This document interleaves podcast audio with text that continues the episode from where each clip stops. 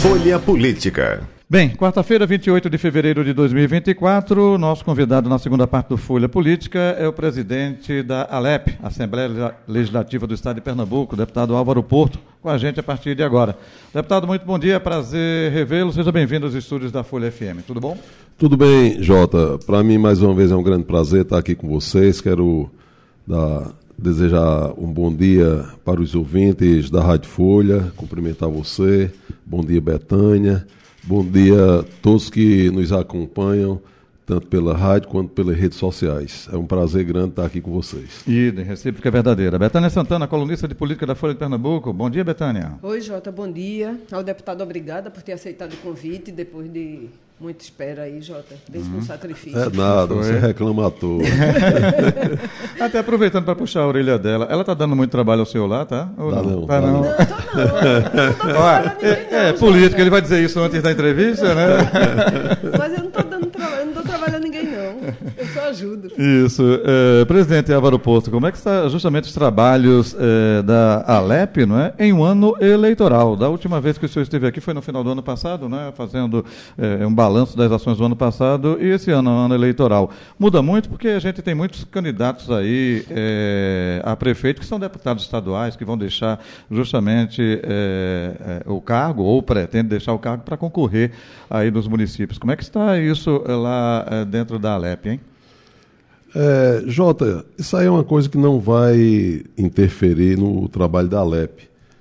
Inclusive, a gente, o planejamento nosso é agora nesse primeiro semestre é, adiantar o, é, o, máximo possível, que a gente sabe que quando pegar mesmo aí agosto, setembro, é, além do, dos prováveis pré-candidatos a prefeito, deputados, e os deputados que também que têm base no interior do Estado, vai precisar rodar o Estado. Mas isso aí geralmente a partir da quinta-feira, da quinta-feira até a segunda, vai dar para se fazer esse trabalho. Que essa questão da, de eleições de dois em dois anos tem, sempre tem esse período. E a partir quando a gente chega no São João, praticamente já é eleição. Uhum. Mas hoje está diferente. Hoje já depois do carnaval já, já, já estão os blocos na rua, já o bloco para as eleições. Então, mas a gente, o que chegar na Assembleia, a gente vai analisar, vai votar, vai agilizar na medida do possível para que Pernambuco não seja prejudicado. Perfeito. É, alguém não querer 10 é, deputados estaduais aproximadamente que vão deixar? Tem muita gente indecisa ou não quer dizer ainda, né? não quer dizer ainda, né? É, se fala hoje em Lula Cabral, em Luciano Duque, Mário Ricardo, deixa eu ver se eu me lembro de mais algum. Assim, eu tô, assim que eu me lembro de, desses três, mas pode ser que surja mais algum é, pré-candidato, mas nada que vá atrapalhar o nosso trabalho. Uhum. É, tem gente ainda pelo interior também que vai depender aí de família, né, Betânia? É, é. Solidariedade, é, Duque, né, também, não é isso, né? Isso.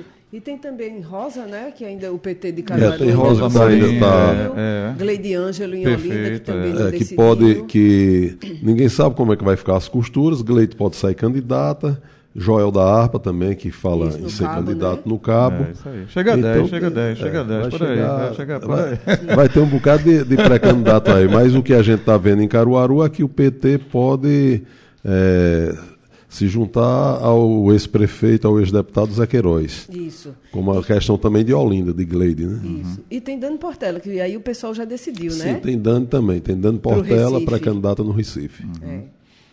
Ok, Betânia, é, é, continue, comece já aí, é, é, levantou a bola aí para você. Ô, ô, Jota, você lembrou que o deputado esteve aqui no fim do ano passado, acho que no fim de novembro, fez o balanço geral e disse assim, a partir de janeiro eu vou é, juntar o meu grupo político e a gente vai definir que partido sugerir, porque eu não vou dar o aval para que ninguém se dirija ao PSDB.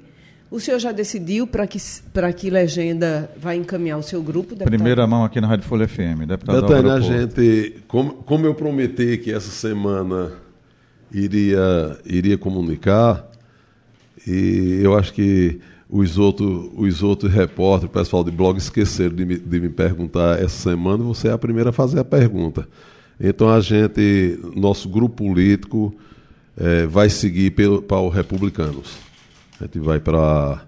Inclusive, no dia 10, em Canhotinho, vai ser o ato de filiação e também é, de Sandra, a prefeita Sandra, do ex-prefeito Felipe, que vai ficar como presidente municipal do Republicanos. Então, o nosso caminho vai ser esse. O caminho vai ser vai ser o Republicanos. O senhor está tá levando quantas pessoas para se filiar, Legenda? Olha, a gente tá tem vários vereadores, vários candidatos a prefeitos, tem alguns ainda que estamos em conversa, mas acredito que até segunda-feira a gente vai divulgar o nome de todos os, os correligionários que vão disputar a eleição pelo Republicanos. Tipo assim, mais de 10? Acredito que por aí.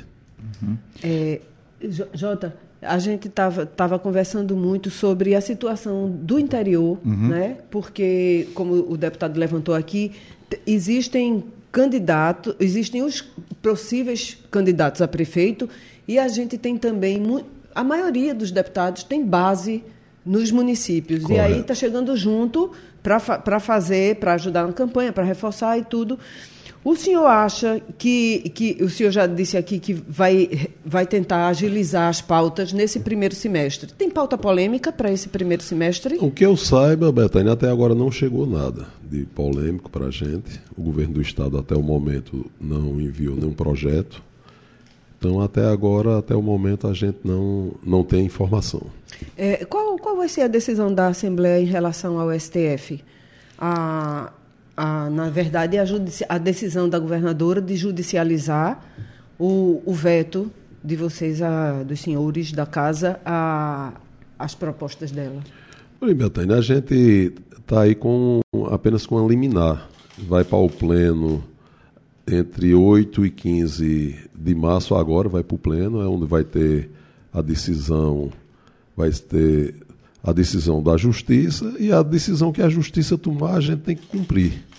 Apesar que a gente sabe que o plenário da Assembleia, todo plenário é soberano, e nós aprovamos é, os projetos que foram aprovados no mês de outubro, que já podia ter sido resolvida alguma coisa, veio resolver em cima da hora, veio judicializar sem ter diálogo nenhum com a casa. A gente, nós tomamos conhecimento pela imprensa quando, quanto a essa questão da judicialização. E nós tentamos várias vezes entrar num acordo. Eh, na questão dos vetos, a gente conversou para ver o que era que o governo poderia abrir mão e o que era que a Assembleia podia abrir mão, a Assembleia tentou essa conversa, mas infelizmente diálogo da parte do governo do Estado não existiu. A gente pensava até que a, relação ia ficar um pouco melhor depois de um ano, depois de um 2023 bem tumultuado entre executivo e legislativo. O senhor acha que a decisão da governadora de judicializar de, fragilizou ainda mais essa relação? Olha, eu acho o seguinte: a, a Assembleia é, é um poder e como eu já falei em vários locais, a gente conversa, é, eu não tenho problema nenhum com o governo, inclusive o lado institucional vai continuar funcionando, que o importante para a gente é, é a questão de Pernambuco.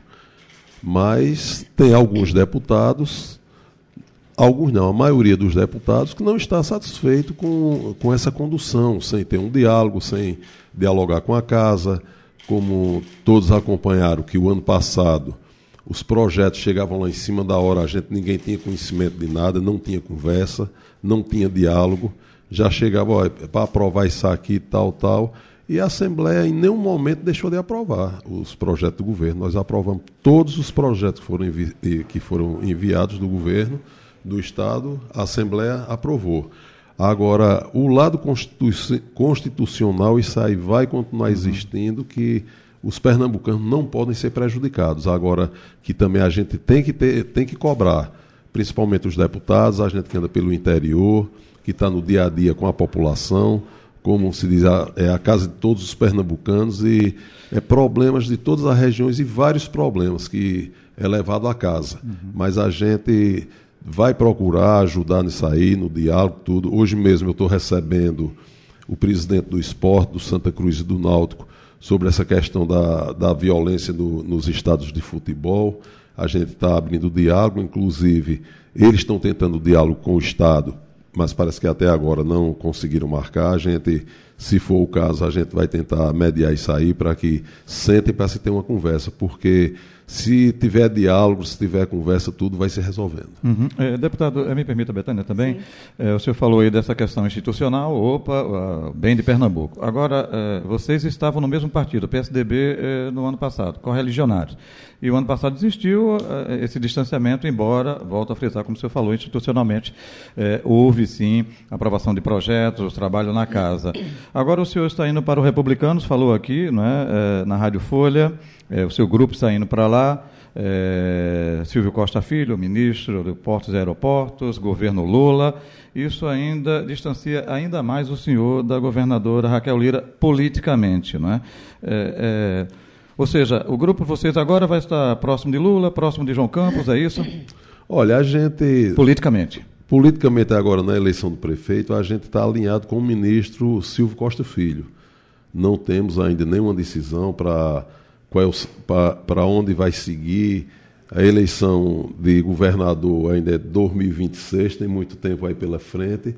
Esse ano a gente está cuidando da eleição de prefeito. E esse alinhamento é onde nós estamos levando as pessoas ligadas ao nosso grupo político que, pelo desenrolar do que vem acontecendo aí em Pernambuco, na questão política e, e falta de espaço político também, então a gente tem que procurar um caminho onde a gente possa ter pessoas ao nosso lado que ajude o município, que traga obras para o município, que melhore regi as, as, regiões do Estado.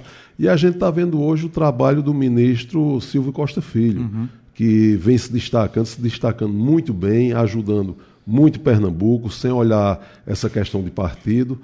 É, Silvinho não tem alinhamento político com a governadora, mas o que se diz respeito a Pernambuco, ele vem ajudando e ajudando muito. Tem a dragagem do Porto. Sexta-feira vai ter o anúncio de mais de 100 milhões na, no aeroporto de Caruaru. Então, o que o ministro está, através da Codevasf, também ajudando os municípios, asfaltando ruas, saneamento, maquinário a gente está vendo o trabalho que Silvinho vem se destacando em Pernambuco. Uhum. Então, depois da gente, que a gente fez essas análises todas, por isso que a gente está, o nosso grupo político está indo para disputar a eleição pelos republicanos, bem alinhado com o ministro Silvio Costa Filho. Uhum. E com o prefeito da capital pernambucana, João Campos, o tem. É, é é, aproximação politicamente. Houve aquela conversa até do recurso que foi colocado pela Prefeitura do Recife, do ICMS, para ajudar. Aquilo ali uh, juntou mais vocês? Uh, houve uma aproximação politicamente, Olha, deputado Álvaro Jota, A gente ali foi um momento onde estava naquele impasse na questão do ICMS, e quero destacar mais uma vez que o prefeito João Campos abriu mão de, de, de um percentual para que os municípios menores fossem contemplados. Então, a partir daí, a gente vem conversando, mas o que a gente sempre conversa, a gente não, não tem tratativas de política, o que a gente vem conversando é a respeito do estado de Pernambuco, é do Recife, o que é que o PSB pode ajudar Pernambuco. Até, até saiu uma nota que eu estava muito próximo do PSB. E o que eu disse é o seguinte: eu, tenho, eu me aproximo das pessoas a gente vai conhecendo as pessoas, vai se aproximando das pessoas. E, e você falar nisso, a questão do PSB foi o primeiro partido que veio todos os deputados para apoiar a minha candidatura a presidente da Assembleia. Então, a partir daí começou, a gente começou um alinhamento, pessoas que a gente não tinha convivência, e a partir do momento que você vai conhecendo as pessoas, às vezes você é, fica, às vezes até com julgamento, aquela pessoa talvez não seja uma pessoa boa, não seja uma boa companhia, mas a partir do, do, momento que a gente começa a convivência, você vai conhecendo as pessoas e ver a intenção dessas pessoas de ajudar o Estado, de ajudar Pernambuco, de ajudar as pessoas, aí normalmente, e pelo cargo hoje que estou ocupando como presidente da Assembleia, a gente tem se aproximado de, de todas as pessoas, de todos os poderes, dos prefeitos aqui da região metropolitana, muitos prefeitos do interior é, sempre procurando. e a gente vai numa linha de conversa com todos, independente de ser votado ou não em alguns municípios, a gente conversa com os prefeitos e sempre vai na linha de não atropelar ninguém. Como a gente sabe que tem muitas pessoas, às vezes, que ocupam cargo e tem aquela pressão, dando pressão no município, tomando município de colega, tem prefeito que vota no deputado, o cara está indo lá, tem um certo apoio para ir para cima para tomar, e isso aí não acontece comigo. A gente tem que trabalhar nessa linha, eu sempre procurei trabalhar nessa linha, por, é por isso que, graças a Deus, hoje a gente tem um bom, um bom trânsito com todos os políticos pernambucanos. É, quando, quando, você fala, Jota, do prefeito João Campos, aí o Republicanos também foi o primeiro partido a oficializar o apoio à reeleição de João. Aí, consequentemente, deixa o grupo todo um pouco mais próximo, né, deputado? Não, corre. Ah, não, é, não, é isso.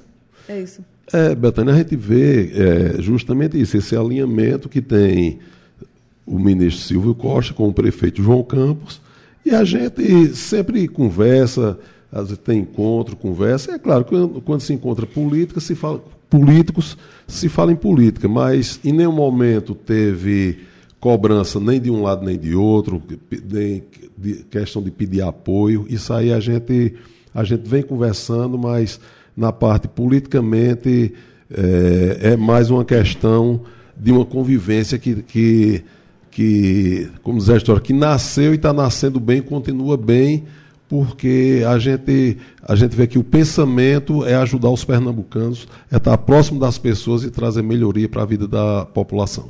O Estado, o Estado, os municípios, de uma forma geral, têm reclamado muito da falta de segurança. Né? Da, não, só, não só pelos casos de violência, pelos grupos organizados, o tráfico organizado aí, é, mas especialmente pela sensação de insegurança. Essa semana o senhor denunciou um, um, ataque lá em Quipapá. O que foi exatamente, qual a situação e como é que o senhor avalia hoje o cenário, já que o senhor também é ligado à área de segurança? Betânia, a gente, o que a gente está vendo hoje, é, muitas, muitas também notícias desencontradas, né? questão é, já chegou para a gente que esse ano já teve mais de 600 homicídios, outros falam que foi 450. Esse final de semana foi 53 homicídios, praticamente um homicídio por hora. Então hoje a gente, o que a gente está tendo em Pernambuco é a sensação mesmo da insegurança. Teve esse caso lá de Quipapá, um pré, o pré-candidato a prefeito lá, que é adversário do prefeito, é, invadiu lá a casa do eletricista, é, empurrou ele, bateu na mulher dele, inclusive tem, tem laudo do IML, tem isso tudo aí. E a gente, o que a gente vê é o seguinte, um dia de festa de uma cidade, uma delegacia funcionando, funcionando apenas com um agente polícia. Para prestar queixa, tudo teve que ir para a delegacia regional, para a delegacia de Palmares.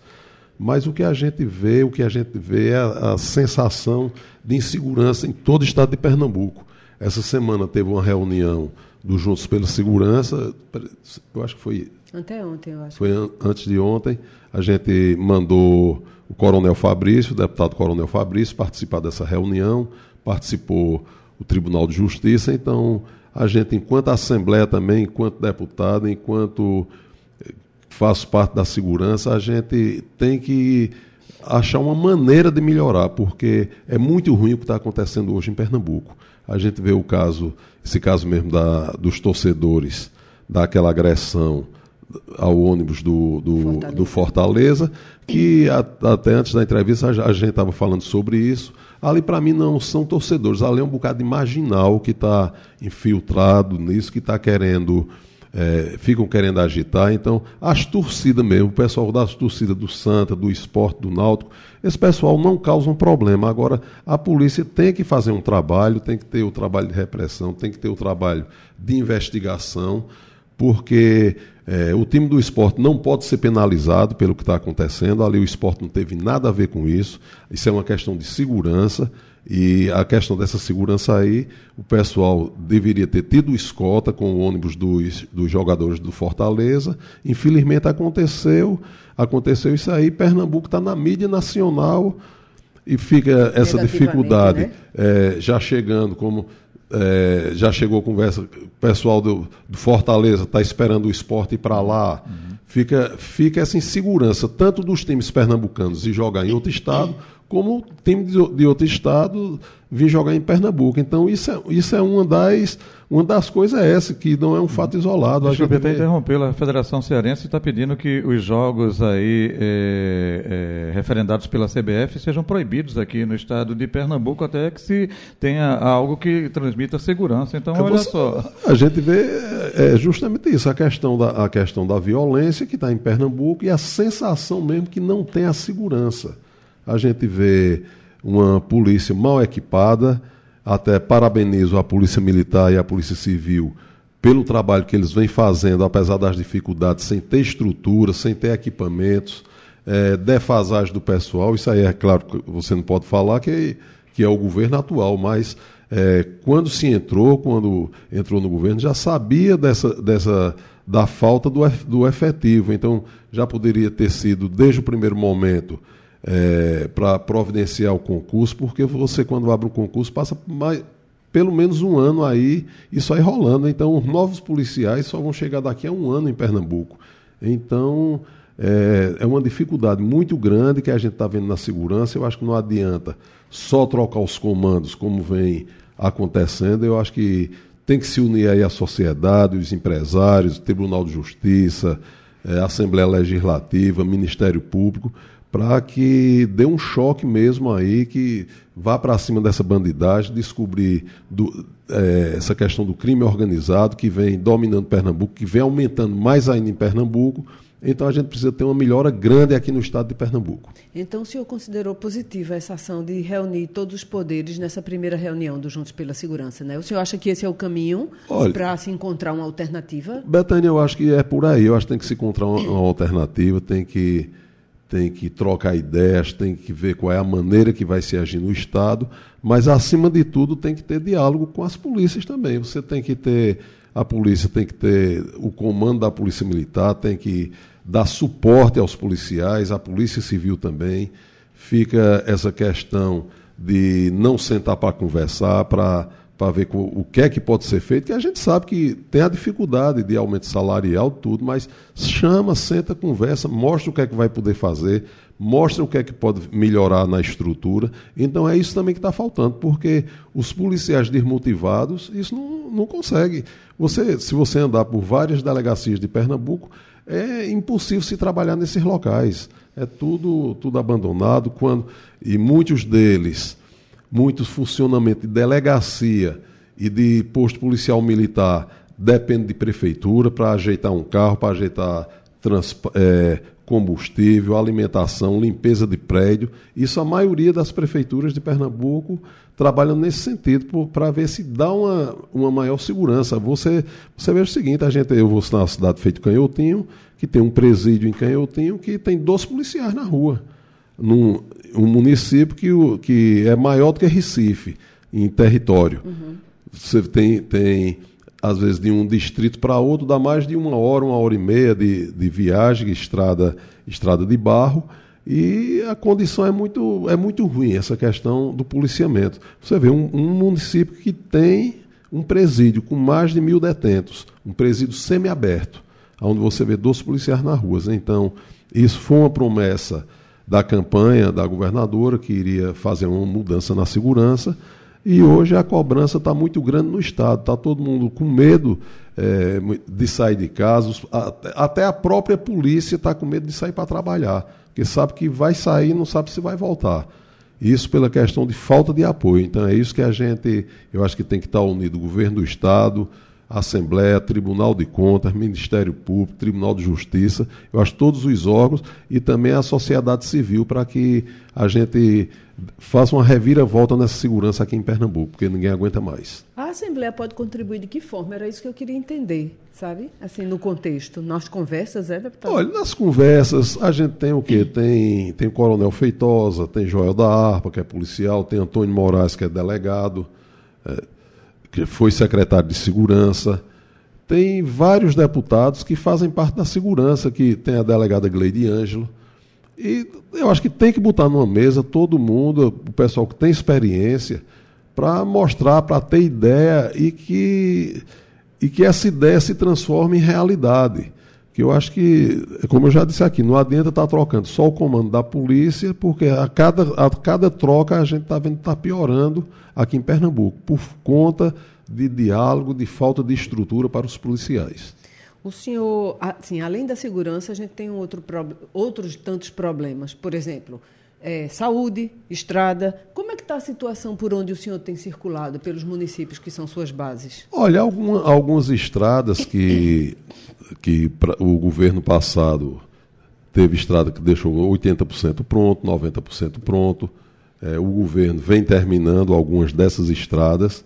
Na questão da saúde, a gente, para onde corre, a gente está vendo um caos total em Pernambuco. Você vai para o hospital é, Dom Moura, em Garanhuns, está é, pior do que o que era antes. Vai para Caruaru, a mesma coisa. Você chega aqui na restauração, no Getúlio Vargas, é reclamação do povo e você sabe que a população precisa de saúde, precisa ter um atendimento. E hoje é, tem filas aí de cirurgia de mais de ano de pessoas precisando fazer cirurgia, então o negócio está muito complicado. Então é, é, não é só a questão, como você falou, não é só a questão de segurança, é a questão de, de infraestrutura no Estado, a questão de saúde, mas hoje o, o que o pessoal, o clamor maior é a questão da segurança e de saúde. É, a governadora falou na, no balanço que assim estava arrumando a casa. O senhor acredita que a casa já está arrumada e que e vê com, com outros olhos 2024? Acha que é, é hora de acontecer mesmo? Olha, Betânia, Qual é a sua avaliação? Quando a gente, a gente vê o próprio governo, eles são quem fala da quantidade de dinheiro que tem, que tem muito dinheiro, mas às vezes não adianta você estar tá com dinheiro em caixa e está faltando serviço. Você, não, eu estou economizando, estou juntando dinheiro, certo. E questão de arrumar a casa, eu acho que quando a gente assume um governo, eu já fui prefeito, sei disso, peguei uma prefeitura de um adversário político. Com dois meses, é claro que você não pode comparar um município pequeno com o estado de Pernambuco.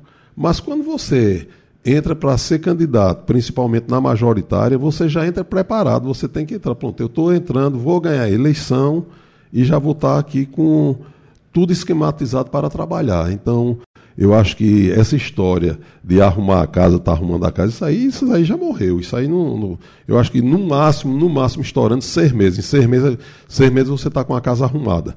Agora o que o que o ruim é isso, você ter dinheiro em caixa, como a gente tem conhecimento, parece que dinheiro carimbado é para educação em torno de, treze, de educação não, dinheiro de saúde é, a informação que nos chegou é que tem em torno de 300 milhões em caixa, que veio já carimbado para vários hospitais aí, e a coisa não anda. O que a gente está vendo é o caos total nos hospitais. Então isso aí precisa, precisa ter um choque nisso aí, um choque de gestão, que eu acho que para mim a casa já está mais do que arrumada. Porque dinheiro em caixa tem demais. Então agora é botar para funcionar, é botar para rodar e trabalhar no estado de Pernambuco. É isso que nós pernambucanos que votamos nela, que, que trabalhamos para ela, é o que a gente espera. E continuo dizer, continuo no partido da governadora, no PSDB, faço parte da base do governo dela, mas a gente tem que, a gente não pode também deixar de pedir pelo povo, de falar, e principalmente nós da Assembleia, nós deputados, que todo dia recebemos queixa da população, principalmente o pessoal que é do, os deputados que são do interior, a gente sabe o que é todo dia acontece na nossa porta. O senhor, o senhor avalia que, que nesse ritmo de governo, é, Raquel Lira acaba dando brecha para consolidar o nome de João Campos a 2026? Olha, a gente está vendo que hoje o pessoal já está falando muito na pré-candidatura do prefeito João Campos para a disputa de 2026. A gente sabe que, apesar da idade, o trabalho que ele vem fazendo no Recife, e saiu agora é, teve a questão do carnaval também, que ele saiu mais fortalecido ainda pelo maior carnaval, o melhor carnaval do Brasil, que foi aqui no Recife. Então, o que a gente vê hoje é que João Campos está tá caminhando para ganhar uma eleição no primeiro turno. A gente sabe que toda eleição é difícil, mas a gente sabe que dele, hoje, até agora, não se tem um, um candidato assim dizer assim, é o candidato do governo, é o candidato da oposição, a gente vê várias candidaturas aí, a, a, tem Dani, tem Túlio querendo ser o candidato também, mas tem a barra, Coelho, barra da né? questão da, da federação. Da federação, é. Tem o nome de Daniel Coelho, que é um bom nome também, que vem sendo citado. E vários outros aqui no Recife, mas assim, não tem dizer assim, ó, fulano é, o, é candidato, fulano é candidato, tem é, o candidato do PL. É, é Gilson, Gilson Machado. Gilson Machado também, que a gente sabe que tem um, tem um poder forte ainda aqui no Recife, o bolsonarismo. Então a gente, a gente vê isso aí. E a gente está vendo que o prefeito João Campos vai sair bem fortalecido para uma eleição de governador. O, o deputado, o, a Assembleia está cheia de dinheiro para fazer as mesmas ações de cidadania que ela fez no ano passado? Olha, a gente tá? a gente está tá a gente tá trabalhando com, com o orçamento que a gente tem. A gente vai fazer é, várias ações, vai continuar fazendo, vai procurar aumentar mais. E dependendo aí também do, do, da decisão que vai ser entre o dia 8 e dia 15 do Supremo sobre a, a questão da, da arrecadação, se melhorar mais, a gente vai ampliar mais ainda os serviços para a população pernambucana. E aquele plenário cheio de goteira, hein, deputado? Rapaz, olha aquilo ali. Como foi isso? Ali afirma a empresa que estava trabalhando, ali, a informação que eu tive, que eu pensei que já tinha sido resolvido, uhum. a empresa quebrou, não, queria, não quis continuar o serviço, queria que a Assembleia pagasse adiantado e a gente não ia fazer isso, não ia pagar. A gente se paga à medida que você vai. Obra pública a partir do momento que você vai fazendo a obra, vai fazendo a medição e vai ser, e sendo feito o pagamento. Então foi isso que aconteceu, mas a gente já está providenciando para que seja sanado logo esse problema. Uhum. Jota, só uma perguntinha bem rapidinha. Qu quantos prefeitos o senhor pretende fazer pelos republicanos? Rapaz, não sou eu não, vai ser os eleitores, né? Mas do seu grupo, Olha, o senhor veja, pretende eleger quantos? Ó, Betânia, a gente, a gente hoje tem um grupo aí de 8 a 10 prefeitos, certo. a gente vai continuar, vai fazer esse trabalho. Tem, vai ter, nós também vamos ter vários candidatos disputando por outros partidos, pelo próprio PSDB. Tem gente que vota comigo, mas não vai sair do PSDB. Tem outros, outros que vão disputar pelo PSB vários partidos a gente tem. Agora, a gente espera é, eleger um número maior no Republicanos. E reforçar os vereadores, né? É Não, claro, claro. Eu, eu, queria colher só a opinião dele com relação ao, ao, ao, município de Caruaru, não é que é importante, base da governadora Raquel Lira, porque lá tem algo curioso, né? O PDT é, vai para a base, é, foi para a base de Raquel Lira, não é? Opa, Zé Queiroz pré-candidato. Rodrigo Pinheiro, que estava para sair, desistiu, continua no PSDB. Então, Raquel Lira ganha Caruaru? Olha, o que a gente está vendo em Caruaru... Está com dois candidatos, né? É, não, Teoricamente, vejo. né? Não, vejo o seguinte... Embora o PSB não, de João a gente Campos... Sabe, a gente sabe, todo mundo sabe isso, e pela lógica, a governadora Raquel vai apoiar Rodrigo, que vai... Estava para sair do partido, terminou é, tendo essas conversas né, nessas últimas semanas, vai continuar é, disputando eleição, mas a gente está vendo que está uma eleição muito acirrada lá em Caruaru. É, a diferença entre um e outro é entre dois, três, quatro pontos. Então é uma, é uma eleição que é uma eleição dura. A gente pega é, Zé Queiroz, ex-prefeito de Caruaru, ex-deputado, que fez um belíssimo trabalho também em Caruaru. E a gente.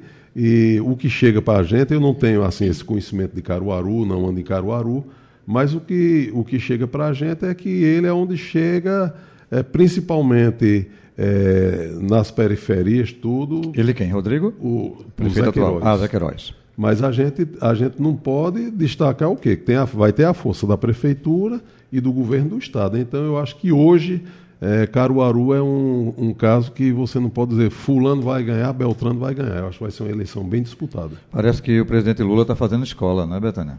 Eu acho. É? um abraço, sucesso de bom, saúde e paz. Eu que agradeço a você mais uma vez estar aqui, desejar um bom dia a todos, um forte abraço. Betânia, um abraço para você até amanhã, hein? Até amanhã, Jota, obrigada. Agradecendo a você, ouvinte da 96,7, a você que nos assiste pelo youtube.com. Valeu, final do Folha Política de hoje. Folha Política.